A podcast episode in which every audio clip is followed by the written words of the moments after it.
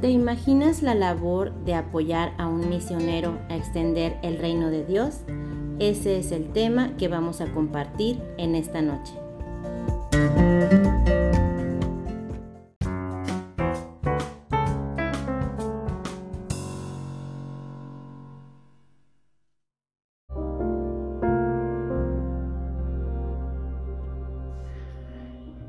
Buenas noches a todos. Que el Señor les bendiga. Hoy vamos a compartir el pasaje que se encuentra en Primera de Reyes, capítulo 17, versículos del 8 al 16. La palabra de Dios dice de la siguiente manera. Vino luego a él palabra de Jehová diciendo, levántate, vete a Serecta de Sidón y mora allí. He aquí, yo he dado orden allí a una mujer viuda que te sustente. Entonces, él se levantó y se fue a Sarepta. Y cuando llegó a la puerta de la ciudad, he aquí una mujer viuda que estaba allí recogiendo leña. Y él le llamó y le dijo, te ruego que me traigas un poco de agua en un vaso para que beba. Y yendo ella para traérsela, él la volvió a llamar y le dijo, te ruego que me traigas también un bocado de pan en tu mano. Y ella respondió, vive Jehová tu Dios, que no tengo pan cocido, solamente un puñado de harina tengo en la tinaja y un poco de aceite en una vasija. Y ahora recogía dos leños para entrar y prepararlo para mí y para mi hijo, para que lo comamos y no dejemos morir. Elías le dijo, no tengas temor, ve, haz como has dicho, pero hazme a mí primero. De ello una pequeña torta cocida debajo de la ceniza y tráemela, y después harás para ti y para tu hijo. Porque Jehová Dios de Israel ha dicho así, la harina de la tinaja no escaseará, ni el aceite de la vasija disminuirá, hasta el día en que Jehová haga llover sobre la faz de la tierra. Entonces ella fue e hizo como le dijo Elías, y comió él y ella y su casa muchos días. Y la harina de la tinaja no escaseó, ni el aceite de la vasija menguó, conforme a la palabra que Jehová ha dicho por Elías. Id por todo el mundo y predicar el Evangelio son palabras claves para entender el propósito que Jesús mismo dejó en nuestras manos. Un propósito que implica dejar de hacer tal vez aquello que te gusta por obedecer a Dios. Ir a lugares desconocidos donde muchas veces no serás bien recibido. Lugares donde la soledad, el hambre y la sed serán ocasiones inevitables. Ser misionero implica negarte a ti mismo, a tus deseos o a tus sueños, por cumplir los de Dios para tu vida, y abandonarte en Dios totalmente, hacer las cosas sin esperar nada a cambio, por amor a aquel que te ha salvado. Es por eso la importancia que como jóvenes cristianos podamos tener ese sentir de amor hacia aquellos que están arriesgando su vida por esta ardua labor y podamos entender que su dependencia es totalmente a la voluntad de Dios. Y como jóvenes, seamos un brazo extendido de Dios para ellos. Jóvenes, reflexionemos en qué áreas podemos sembrar nosotros para el reino de Dios y ser así partícipes de ese gran mandamiento.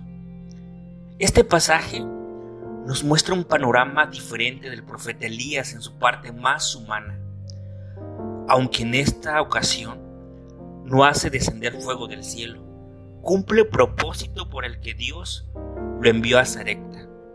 Veamos cuáles son para que podamos sumarnos a ello. 1. Trabajo. La Biblia nos dice que esta mujer cuando Elías llegó estaba juntando leña lo que significa que estaba trabajando. En un principio trabajaba para ella y su hijo, e incluso tenía la idea de que esa sería su última comida. Pero el Señor ya le había dicho a Elías que donde llegara lo estaría esperando una mujer para sustentarlo. Esto solo era parte de lo que Dios quería hacer. El plan de Dios aquí era con un propósito doble. El primero, demostrarle a Elías que quien lo llamó estaba en la mayor disposición de sostenerle. El segundo, demostrarle a la viuda que el darle a Dios lo primero desata bendiciones abundantes, aún en medio de la crisis. Al igual que Elías, los misioneros ocupados en llevar la palabra a cada pueblo y nación llegan a las iglesias o las misiones confiando en que Dios cumple sus promesas de no dejarlos solos ni desamparados.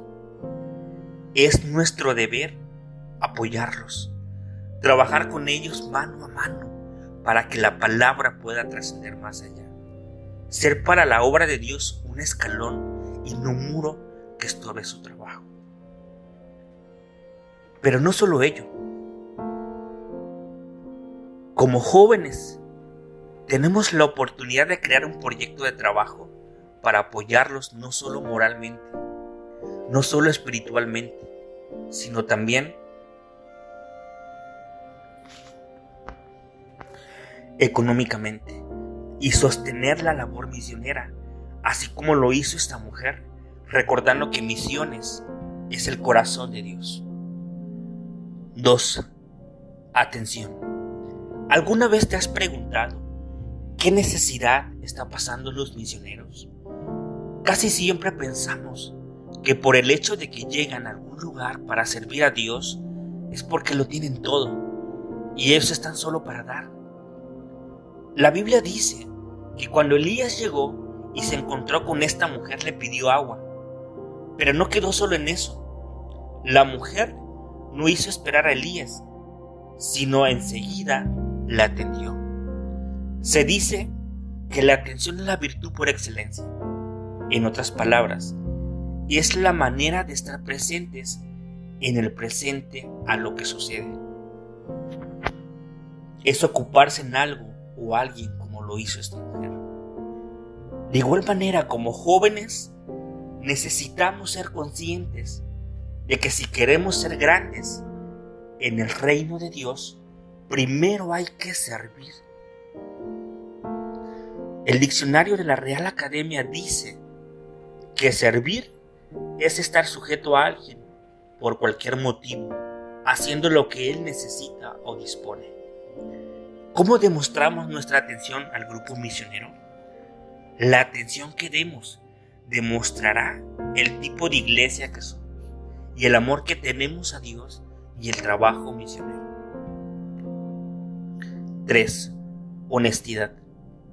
La viuda conoció, la viuda que conoció Elías estaba dispuesta a alcanzarle un vaso de agua, pero cuando por encima de eso le pidió pan, ella tuvo que admitir la pobreza en la que vivía y cuánta hambre pasaba. Un aspecto muy importante es tener presente que igual que nosotros, los misioneros son de carne y hueso y pasan necesidades, padecen enfermedades y muchas otras cosas. Esta es una buena oportunidad para poder ser bendición para estos siervos de Dios. Quizá muchas veces no tenemos lo suficiente para dar o nos da pena dar lo poco que tenemos, pero si lo hacemos de corazón, para Él recibirás buena recompensa. La viuda fue honesta, no negó lo que. Tristemente, muchos, aún teniendo poco, lo niegan, olvidando este principio. Dando es como se recibe. Cuando tú eres honesto con Dios y pones a su servicio lo que tienes, dice su palabra que por tu fidelidad en lo íntimo, Él te pone en la abundancia. Así que sé honesto con Dios. Y cuatro, actuar con fe. Este episodio nos enseña a invitar a Dios a usar su ilimitado poder en el contexto de nuestros limitados recursos y circunstancias. En ocasiones ponemos de pretexto nuestra juventud, nuestras fuerzas o nuestra poca experiencia o la poca economía o el poco tiempo. Pero recuerda, hay quienes dan a manos llenas y reciben más de lo que dan. No importa cuánto tengas, lo que importa es tu disposición, así que no te limites. Hay que aprender a sembrar en el reino de Dios con fe. Recuerda que dando es como se recibe. La viuda fue sincera.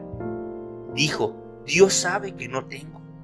A lo que Elías le respondió, no tengas temor. Y le aseguró que ella estaba en condiciones de ofrecerle hospitalidad. Porque Dios había prometido que los escasos víveres que le quedaban, harina y aceite, le durarían hasta que se acabara la sequía. Pero esto solamente sucede cuando, número uno, eres honesto con Dios. Número dos, actúas con fe. Y número tres, estás dispuesto a darle lo primero a Dios. Así que no dejes para mañana lo que puedes hacer hoy, lo que puedes hacer desde este momento. Deja que Dios te bendiga hoy y pon tus recursos al servicio de la obra. Empieza a hacer y sobre todo lo primero, empieza a darle a Dios lo que tengas en tu mano, sea mucho, sea poco, empezando con tu tiempo. La mujer era vulnerable, pero confió en las palabras del profeta y obedeció. Las escrituras nos muestran que siempre que nosotros respondamos incondicionalmente al llamado de Dios, Él derrama bendiciones abundantes sobre nuestra vida y sobre nuestra familia y congregación. Ahora reflexionemos en lo siguiente. 1. Trabajo. ¿Qué haré a partir de hoy? 2. Atención. Porque es importante entender el principio del servicio. 3. Honestidad. ¿Para qué me ha llamado Dios a esta comunidad?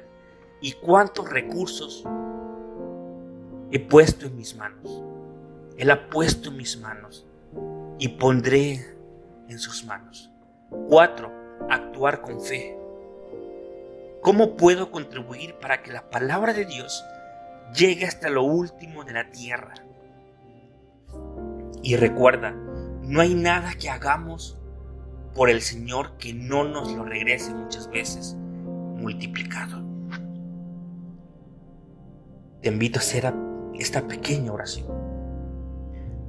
Padre eterno, te damos gracias por tu fidelidad, porque así como fuiste fiel a tu palabra con Elías y con esta mujer, así continúas bendiciendo a quienes obedecen a tu llamado Gracias, Señor, porque sin importar nuestros recursos, es gracias a ti que todos tenemos la posibilidad de ser de bendición para tu obra. Sigue llamando a más jóvenes. Levanta esta Levántanos. Sigue respaldando a todos aquellos que están cumpliendo la gran comisión y que nosotros, cada uno de nosotros, seamos valientes para cumplir al igual que ellos.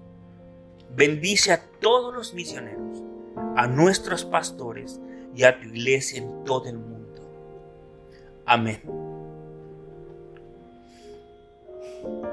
Gracias por escuchar nuestro mensaje de hoy. Adoremos juntos a Dios con el siguiente canto. Que Dios les bendiga.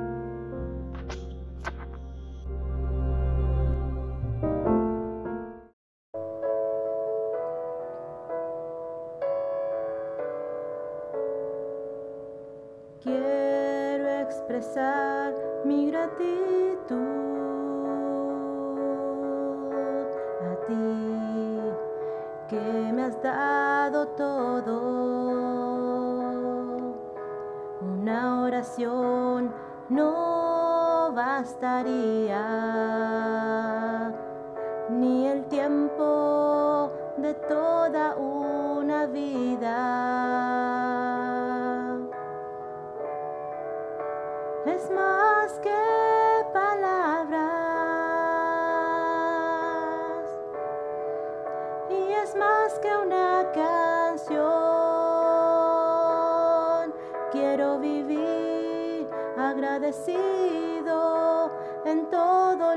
Que soy, que haya siempre la pasión de amarte con mi vida entera, porque es más que palabras y es más que una canción. Quiero expresar mi gratitud a ti que me has dado todo. Una oración no bastaría, ni el tiempo de toda una vida.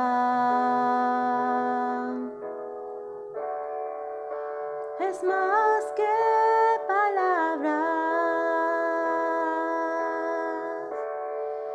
Y es más que una canción. Quiero vivir agradecido en todo lo que soy, que haya siempre la pasión de amarte con mi vida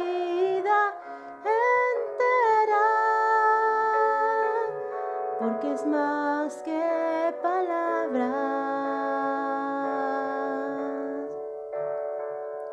porque es más que palabras, porque es más que palabras. Y es más que una canción.